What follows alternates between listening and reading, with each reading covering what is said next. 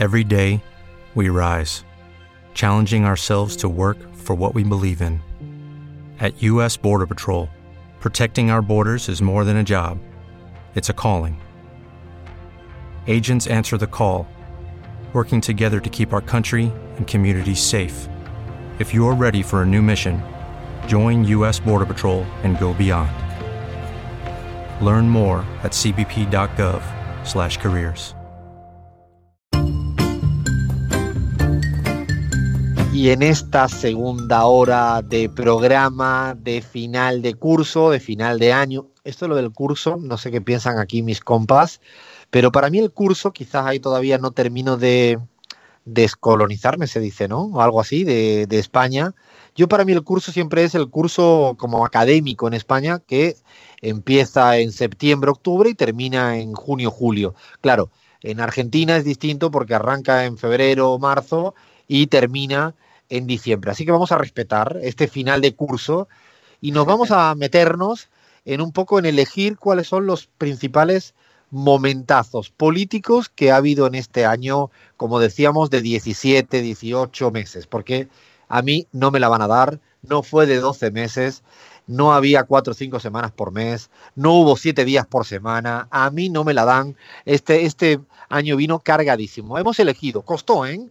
Porque creo que había muchísimo. Hicimos una primera selección grande y ahora vamos a intentar quedarnos en cinco momentazos políticos para América Latina y a ver si somos capaces de consensuar o no cuáles son, no sé, el, el 1, el 2 y el 3. Creo que no nos vamos a poner de acuerdo. Le pedimos a los oyentes que opinen, que nos digan cuáles creen eh, que son verdaderamente los más impactantes. No es que estemos o no de acuerdo, no vamos a hacer tantas valoraciones, pero sí vamos a intentar ver cuáles fueron los de mayor impacto. Algunos incluso, y ahora adelanto, anticipo, que cuando lo poníamos en el listado, lo ponía Abraham Cris en el listado, en el chat interno, algunos yo pensaba que era de años anteriores.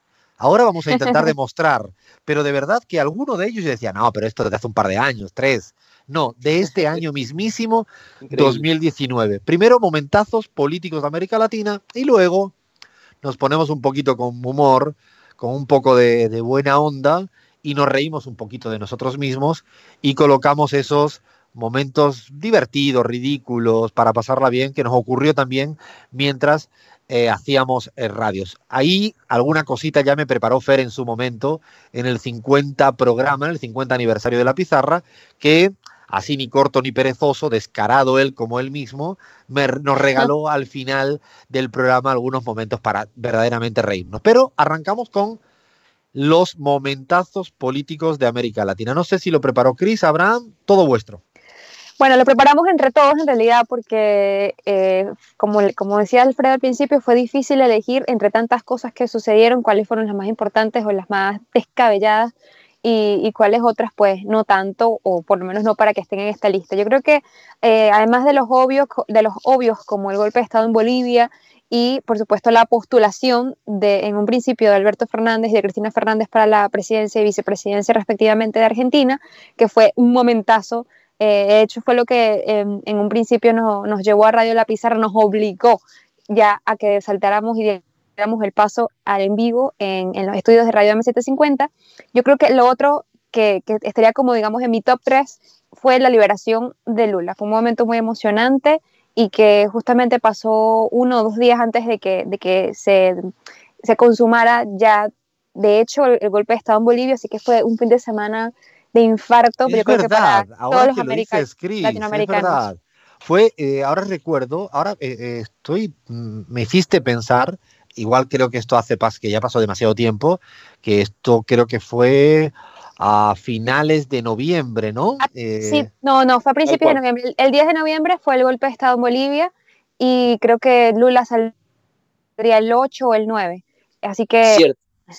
Claro, fue un viernes, jueves, que fue una noticia muy linda de ver a, a Lula liberado después de todo el lawfare, de toda esa persecución judicial que intentaron desbancarlo de la carrera presidencial contra Bolsonaro. Bolsonaro muy valiente él, pero no se atrevió a competir electoralmente con Lula, quiso encarcelarlo, ¿no? Con moros que ya sabéis que luego fue su ministro de Justicia, más descarados imposibles. Los golpistas suelen ser descarados, ¿no? No, no tienen así como ningún tipo de miedo al ridículo y van hacia adelante. Claro, eso pasó un, viernes, que había un, entusiasmo en la región latinoamericana porque se hacía en parte justicia, porque Lula volvía a estar afuera, hizo un discurso muy impactante eh, a la salida de la cárcel, que entre otras cosas dijo que se iba a casar porque se había enamorado eh, al interior de la, del mismo. Y el, eh, justamente las horas siguientes se aceleró el proceso de golpe de Estado y se culminó el domingo ah, ¿no? con la, la solicitud de las Fuerzas Armadas de la renuncia. Es decir, esas, esas dos grandes noticias coincidieron en apenas 3-4 días. La otra que decías, Cris, ¿cuál era? Estábamos, tenemos la de, la de Bolivia con el golpe de Estado, la de Lula, la liberación, y la otra es la elección, la victoria, ¿no? De Alberto Fernández y Cristina en la Argentina. Hola, hola, hola. Se nos fue Crismar. Hola. No, aquí estoy, aquí estoy. Ah, se nos... Digo, esto estamos a, esto, el último día nos puede pasar cualquier cosa. No, no, creo que. Decía, decía que eh, sí, que claro, la victoria, por supuesto, eh, afortunadamente, pero además la, forma en que fue anunciada la candidatura por parte de Cristina Fernández de Kirchner, que fue ah, revolucionario, nos obligó a salir eh, al aire en vivo esa semana porque fue la noticia en mayo pasado, así que obviamente fueron meses muy movidos en Argentina, ha, sido, han sido cuatro años muy movidos en Argentina, pero a partir de mayo creo que ya en la carrera presidencial ese fue como que eh, el, aliento de esperanza que, que, tanto esperábamos y que finalmente se vio ese mayo y luego ya en octubre, noviembre, cuando, cuando ganaron las elecciones, básicamente. Quiero confesar, eh, no, pasa esto, ¿no? Cuando me imagino que a la gente que nos escucha, con momentos tan culmen, tan importantes, siempre nos evoca, ¿no? A qué hacíamos, ¿no? Es como cuando uno pregunta, ¿qué ocurrió el día 11 de septiembre del 2001? ¿Qué estábamos haciendo eh, cada quien? Me imagino que casi todo el mundo podría recordar, ¿no? ¿Qué hacía en ese momento y cómo vivió el impacto de la, de la noticia? Me imagino que Chris Abraham se acordarán, ¿no? De lo, no sé, a ver, Abraham, del 11 de septiembre, ¿qué estabas haciendo tú? Yo estaba en el colegio, en clases de química, y recuerdo que el profesor prendió la tele y nos, pegamos, vimos inclusive el impacto del segundo avión. Fue realmente inolvidable. En el colegio eso significa, pero no has dicho en la universidad, en el colegio, ¿no? En el cole, sí. Ay, pero es que se me cae la ficha, no, no, no, pero no sé por qué hago este tipo de preguntas yo aquí a este dúo que tengo más jóvenes, menos mal que no tengo a Lean, si no quedaría absoluto. A ver, Cris, ¿y tú qué estabas? ¿Dónde la guardería, en el jardín infante, no? Yo, a ver, eh, no, yo estaba en mi casa y, pero creo que había como que llegado del colegio, me parece. Realmente no me acuerdo. Sé que estaba en la casa y que eh, prendí la tele.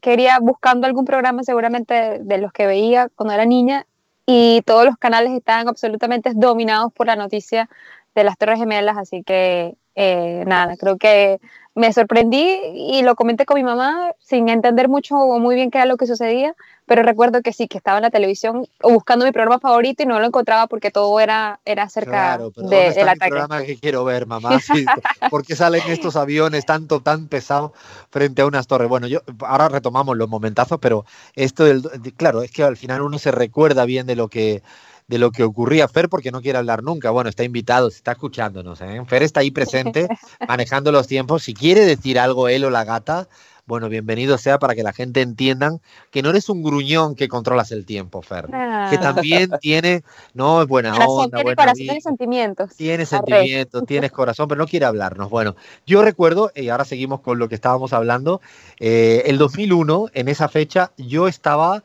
eh, las horas previas al, atentado, eh, al 2009, al atentado, el supuesto atentado, lo que carajo fuere, porque habrá momentos en la historia que descubriremos seguramente más cosas. Yo estaba en Nueva York, es decir, yo había volado, eh, sí, yo iba mi primera estadía en Canadá, en Quebec, el mismo 11 de septiembre del 2001, es decir, yo estaba recién llegadito a Quebec, había llegado como a las 5 de la madrugada, horario canadiense, eso ocurrió a las 9, cuatro horas antes. Eh, yo estaba incluso en el aeropuerto de Nueva York, hablé con mis papás, a mi mamá, a mi papá, le dije, bueno, eh, estoy en Nueva York, imaginaros, llamo yo el día de madrugada, el 11 de septiembre, a mis padres para dejarles tranquilo que ya estoy en Nueva York. Después ocurre las, el, tema de los aviones. Yo ya estaba en Canadá, dormido como una marmota porque había estado viajando mucho tiempo. Cuando me despierto, no sé a qué hora, había ocurrido ya todo. Y claro, yo llego a la universidad, iba a hacer mi estadía y el profe que me recibía me dice, llama a tu familia porque seguramente estará preocupado por ti. Y dije, no, yo le había dicho que estaba en Nueva York tranquilo. Bueno, es que lo que ha pasado es en Nueva York. Bueno, ahí te os podéis imaginar toda mi familia ya que creía que yo estaba en la misma torre gemela, no, con, eh, no esquivando los aviones. Así, imaginaros cómo fue para mí el, el 2001, ese momento histórico. Siempre nos acordamos, nos acordamos a la perfección de cuando ocurre algo importante. Yo quería contar dos anécdotas respecto a esto que tú dices, Chris, porque es cierto, para mí fue más impactante el momento y la forma en la cual eh, Cristina anunció que no iba a ser candidata a presidenta, sino que iba a ser Alberto Fernández y que iba ella a acompañarlo en la fórmula, fue mucho más impactante de facto que la victoria, porque la victoria ya un poco parecía que estaba como garantizada tanto en las PASO en agosto como en las presidenciales en octubre. Y tengo que contar dos anécdotas. La primera es nuestra y nos compete a Cris, Abraham y a todo el equipo, a Lean de la Pizarra. ¿Os acordáis que habíamos grabado el programa un par de días antes? Porque antes no nos atrevíamos a hacerlo en vivo. Estábamos asustadísimos. No nos atrevíamos. La voz medio temblaba, no queríamos cagarla tanto. Ya la, de vez en cuando la cagamos, eso sí, pero no tanto. Entonces, como que grabamos el programa entero, perfectamente todo, y claro, ¡zas! Sorpresa. Al día siguiente de grabar el programa, la mismísima Cristina nos desmonta todo el programa con esa noticia. enterito, completo. Y nos forzó, nos forzó, como tú bien decías, Crismar, a tener que irnos al estudio de San Telmo, a romper todos los miedos y a decir, lo vamos a hacer en vivo y en directo. Antes no, queríamos hacer el programa incluso mucho antes de la fecha de, emisión del sábado, porque la verdad que teníamos miedos, miedos comprensibles, ¿no? No queremos deshumanizarnos cuando hacemos esto. Bueno, nos cambió todo el programa. Nos fuimos corriendo con Lean para el programa del sábado después de haber hecho, no, no, no, nos, nos, volvió loco. Primera anécdota. Pero la segunda es que en CELAG habíamos hecho una encuesta, una encuesta para ver más o menos cómo estaba la situación electoral, político-electoral en la Argentina, y la habíamos acabado una semanita antes, tres, cuatro días antes, habíamos cerrado campo, habíamos procesado todo, y ahora lo voy a contar porque de hecho incluso Cristina luego lo dijo en una de las de los grandes mítines de la campaña. Le habíamos presentado a la misma Cristina y Alberto Fernández los resultados de la encuesta dos días antes de que ella anunciara todo. Es decir, Alberto Fernández estaba en la mesa con Cristina sin saber nosotros que el que estaba delante nuestra presentando nosotros nuestros datos era el que luego eh, iba a ser candidato a presidente electo y además decidido por la misma Cristina. Recuerdo que después de eso parecíamos ridículo diciendo, es que 48 horas nosotros hablábamos que si esto, que si lo otro, que si lo otro, y nada, no diría que nos tomaron el pelo, pero no, Cristina nos miraría como diciendo, qué poco saben estos chicos y chicas, porque yo ya tengo encima de la mesa la jugada mágica o más bien la jugada inteligente, porque de magia hubo poco, que realmente ¿no? Eh, nos dejó a todos en fuera de juego. Y es verdad que esta forma sui generis, ¿no? Con este vídeo, ese sábado que movió el piso mediático de los de todos los medios internacionales fue muy muy auténtico, muy Cristina y además demostró, que es lo importante más allá de lo anecdótico, que acertó, porque se creó el frente de todos, ganó eh, y logró pues desbancar el proyecto neoliberal de Macri. A ver, tenemos tres momentos. Cristina anunciando lo de Alberto. Tenemos el golpe de Estado en Bolivia. Tenemos la liberación de Lula. ¿Qué dos momentos podemos añadir por ahí, Abraham? Añádele a la coctelera. Bueno, yo creo que un momento que parece mentira que haya sucedido este año, pero sucedió en abril, eh, un momento que marcó mucho en América Latina fue el suicidio de Alan García. No sé si recuerden ese momento, compas, que yo me quedé en shock, la verdad. Eh, era algo que estábamos siguiendo todos con mucha atención las noticias sobre la imputación de Alan García en todo el rollo de Odebrecht. Sabemos lo que pasó con Kuczynski, sabemos lo que ha pasado luego de esto.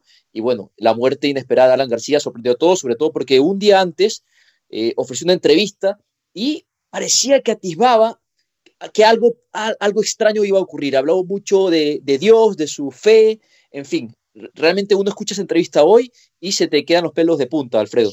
Sí, realmente, de hecho a nosotros igual nos agarró como es, pasan estas noticias, ¿no? Así y, ahora estoy pensando, hicimos de hecho un cada loco con su tema eh, precisamente de, de, Alan García, ¿no? Porque no es un personaje cualquiera, más allá de, lo, de la última etapa. Es un personaje de la historia política del Perú y también de los referentes de la política latinoamericana, ¿no? Con una capacidad discursiva, pero el tsunami de la corrupción peruana de Odebrecht arrasó con todo y ahí Alan García optó, ¿no? Porque casi eh, quitarse la vida antes de, estar encarcelado y, sufrir ¿no? todo el bochorno que implica realmente esta cuestión.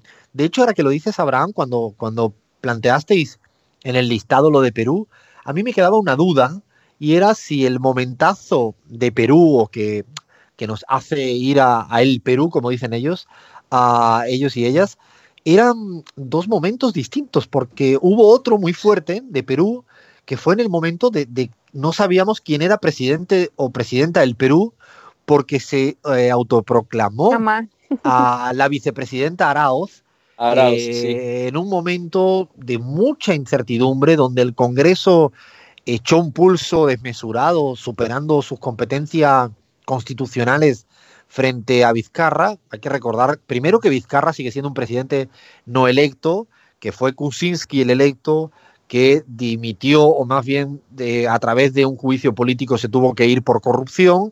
Es curioso porque todos los presidentes eh, del Perú de las últimas décadas, todos, sin excepciones, están siendo todos condenados por, por corrupción. Dice mucho de la salud eh, democrática de un país. Pero ese fin de semana, donde incluso había tensión porque las Fuerzas Armadas tuvieron un rol protagónico en el Perú, eh, casi salvaron en última instancia a Vizcarra y por eso de facto, más allá del intento de, de Arauz, de la vicepresidenta, de asumir desbancando a, a Vizcarra de la presidencia, no fructiferó, no fue eh, efectivo, pero lo intentó y fue otro momento de Perú, es decir, este año Perú con cierre de Congreso, ¿no? Eh, por otro lado, eh, la reforma política que hubo, me parece que hace ya tiempo referéndum sobre la reforma política y lo que contaban de Alan García es casi complicado hacer un especial solo del Perú. Resulta difícil de La detención de Toledo también, ¿no? Ay, la detención de Toledo. ¿Qué, cosas han pasado en el Perú? De hecho, hoy el Perú, y esto resulta también llamativo, están sin Congreso. Es decir, en el Perú no hay Congreso, hay una comisión transitoria legislativa, pero no existe Congreso. Esto si hubiera ocurrido en otro país, madre mía, cómo los medios de comunicación dirían de una manera u otra, activa, pasiva, lo que ocurriría. No, el Perú está sin Congreso. Hay elecciones el, 20, el 26 de enero para elegir un Congreso que durará muy poco y todavía no se sabe cuándo va a ser, cuándo va a haber elecciones presidenciales. Es que lo del Perú este año 2019 es como de una década todo lo que ha ocurrido políticamente. A ver. Yo creo que Venezuela, Venezuela le puede prestar un congreso, ya que tenemos casi que dos. Ah, bueno, que le presten, es verdad, ahora que sí, que le presten el uno o el otro. Ah, Compas, de hecho, de hecho, en enero de este año, es que parece mentira, todo ha sucedido en 2019. Eh, esta ola autoproclamatoria que hemos vivido en este 2019 arrancó en enero, recuerden, con Guaidó o Guaidoc en enero autoproclamándose presidente en Venezuela. Nosotros lo pronosticamos, recuerdo, a finales de 2018. Decíamos que iba a haber una ola autoproclamatoria en América Latina. Bueno, acertamos con nuestra bola de cristal. Tres autoproclamaciones hubo este año en América Latina y empezó en enero Guaidó, compas. Tengo que reconocer que cuando, yo no sé si fue Chris o Abraham el que puso esta noticia o este hecho político eh, al, al, interior de la selección que íbamos haciendo, yo tengo que reconocer con mucha sinceridad que este momento yo creía que había pasado más de un par de años. Increíble. Es decir, que parece de mentira que cuando Guaidó, otro con cuarenta y pico mil votos, o sea, yo creo que con cuarenta y, mil, cuarenta y pico mil votos ya están. Ya los, eh, los golpistas están listos para autoproclamarse. Él, y hubo un momento donde se sumaron al carro ¿no? Muchos eh, gobiernos, ¿no? Obviamente el primero fue eh, el estadounidense, que de hecho es llamativo, porque no hubo tiempo material para que un departamento de Estado y un gobierno, una administración como la de Donald Trump, eh, tiempo material para escribir el comunicado una vez que Guaidó salió diciendo que él era el presidente por su cara bonita. Es decir, el reconocimiento por parte de la administración de los Estados Unidos fue tan veloz que igualmente fueron descarados porque no había habido posibilidad real ni material a que eh, se pusieran a discutir un poco, ¿no? A escribir el, tiempo que se, se, trata de redactar un comunicado diplomático para reconocer. Ahora que, que miro la, hecho la mirada atrás, no sé qué piensan aquí los compas, eh, me parecía que no solo queda en el olvido el momento real, sino que el propio Guaidó desapareció de la faz de la tierra. Es decir, eh, ni aquellos que se precipitaron a reconocer a un presidente no electo para tal eh, menester, eh, yo creo que ya ni se acuerdan de Guaidó. De vez en cuando la administración Trump le tiene que hacer como un cariñito, porque obviamente fueron prácticamente pues eh, acordado ¿no? de la mano para que él se como kamikaze, como casi suicida, se pusiera a asumir tal tarea titánica. Pero claro, de vez en cuando le tienen que hacer, y esto hace poco, estas semanas pasadas, la administración Trump eh, hacía como una suerte de guiño para decir, bueno, ya te metimos en este ridiculez, te tenemos que de vez en cuando piropear un poco, decir que estamos contigo, pero no recuerdo ni siquiera a los gobiernos que de la propia Unión Europea se precipitaron ¿no? a, reconocer, porque hubo ridiculeces varias, ¿eh? hubo desde momentos, yo recuerdo, ¿no? Hasta el propio gobierno de España en ese momento, te doy 10 días para ver y lo vamos a ver. Y era lo reconozco, pero no lo reconozco, un poco un juego ambiguo de lenguaje.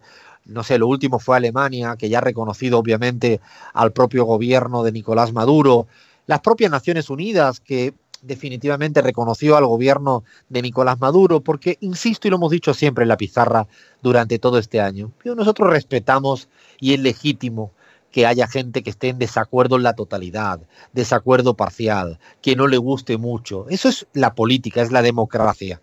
Sin embargo, de ahí a confundirlo con reconocer a un asambleísta, a un diputado que fue electo para otra tarea, es cuando esto ocurre y se confunde lo uno con lo otro, es cuando la democracia pues brilla por su ausencia. Hoy en día Guaidó lo que tendrá que estar preocupado es si se va a presentar de nuevo porque ya caduca por tiempo la asamblea para que se eligió en diciembre del 2015, se acaba su periodo, se tendrá que preocupar que habrá elecciones a la asamblea a la asamblea próximo año y me imagino que Guaidó debe estar preocupado por esos votos realmente qué cinco momentos. Habían otros, ¿no? Eh, eh, Abraham, había otros momentos que los pusimos ahí encima de la mesa, pero no cabían sí. en este top five. Sí, bueno, habíamos puesto las históricas protestas, ¿no? En Chile, en Ecuador, la insurrección de octubre, eh, y bueno, en Colombia también. Hay muchos momentos, como decías Alfredo, este año realmente es, parece mentira que haya tenido solo 12 meses. Es increíble todo lo que ha pasado. Es verdad, ahora que lo dices, el año en Chile prácticamente ha sido el año de, la, de un pueblo que sin miedo sale a las calles y quiere otra constitución, demanda un proceso constituyente, ¿no? Lo de Ecuador, ¿no, Abraham? Tú que además como ecuatoriano, Lenin Moreno, ¿qué añito ha traído para desgracia de la ciudadanía con, ¿no? con su acuerdo medio fallido con el Fondo Monetario Internacional, con su pulso contra los sectores indígenas, con tanta represión, con tanta persecución de todo tipo, ¿no? Incluido tu persona. Sí, sí, no, para el olvido realmente. En todo caso, esta semana habría que mencionarlo solo para, eh, como una suerte de catarsis, ¿no? Esta semana fueron puestos en libertad los perseguidos políticos, por lo menos tres, hablo de Paola Pavón, hablo de Virgilio Hernández, hablo de Cristian González, perseguidos políticos que fueron puestos en prisión por orden de Lenín Moreno, con esta fiscalía que está a su servicio, por supuestamente hacer actos de terrorismo en octubre, ¿no? El terrorismo de los millones de ecuatorianos que salieron a las calles para protestar en contra del ajuste neoliberal. Bueno, estos tres personajes fueron puestos en prisión, pero esta semana consiguieron su libertad compas y esto creo que nos hace por lo menos respirar en este fin de año. Es una linda, es una hermosa noticia que Paola Pavón, prefecta de Pichincha, electa democráticamente, esté donde debe de estar, que es teniendo la administración de su prefectura, de la provincia, del departamento de Pichincha, y no estando encarcelada igual que Virgilio Hernández. Nos alegramos realmente de que antes de que terminara el año esta buena noticia para el Ecuador después de un año muy duro, muy intenso. Eh, ¿Os atrevéis para cerrar este bloque? ¿Quién ordenáis de primero, segundo y tercero? ¿Dais ahí los ganadores? Y aunque no tenemos por qué coincidir. A ver, Cris, empiezas tú. A ver, yo diría que eh, bueno, los, los, ay Dios mío, qué difícil es esto. Yo creo que pondría a la liberación de Lula en el tercer lugar, el golpe de Estado en Bolivia en el segundo lugar y la victoria de Alberto Fernández y Cristina Fernández de Kirchner en el primer, en el primer lugar. No porque, bueno, e, e, es, un aliento ¿no? de esperanza para, toda la región y, no menos importante que lo que pasó en, en, Bolivia, por supuesto, pero, pero digamos que, que, por la alegría que nos, que nos trajo, lo pone en primer lugar entonces la victoria de Alberto y Cristina. ¿Y tú, Abraham? Bueno, yo me quedo con el tercer lugar, la liberación de Lula, que es todo un algo de esperanza. La reacción conservadora, que es el golpe de Estado en Bolivia, ¿no? Luego de estas grandes noticias vienen las reacciones y finalmente me quedo con las protestas sociales en Chile y en Ecuador, sobre todo en mi país, porque es pura esperanza, ¿no? Pura gasolina para el 2020. Creo que son protestas que eh, sobreviven inclusive a los personajes políticos. Es el pueblo, como un nosotros político articulado, esperando que vengan días mejores. Yo también el tercer lugar se lo doy a lo de Chile, que quizá era lo más inesperado eh, como hecho político. No podríamos haberlo anticipado, ni siquiera en nuestras bolas de cristal.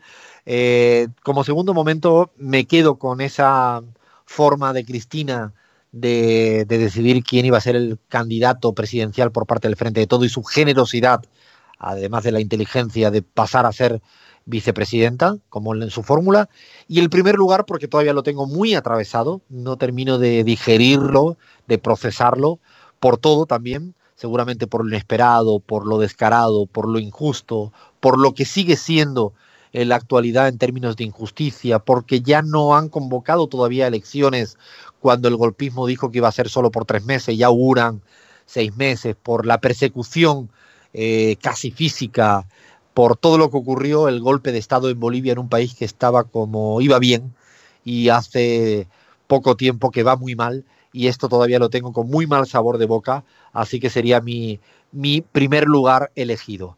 Después de todo, todo este repaso a los momentazos políticos del 2019, ya dijimos que tienen más de 365 días porque pasó mucho y de todo. Ahora sí, hacemos una parada paramos en la pizarra para reírnos un rato de nosotros mismos y vemos los momentos más ridículos y divertidos al interior de nuestro propio chiringuito. Esto es la pizarra.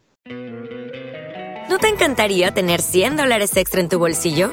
Haz que un experto bilingüe de TurboTax declare tus impuestos para el 31 de marzo y obtén 100 dólares de vuelta al instante. Porque no importa cuáles hayan sido tus logros del año pasado, TurboTax hace que cuenten Obtén 100 dólares de vuelta y tus impuestos con 100% de precisión, solo con Intuit TurboTax.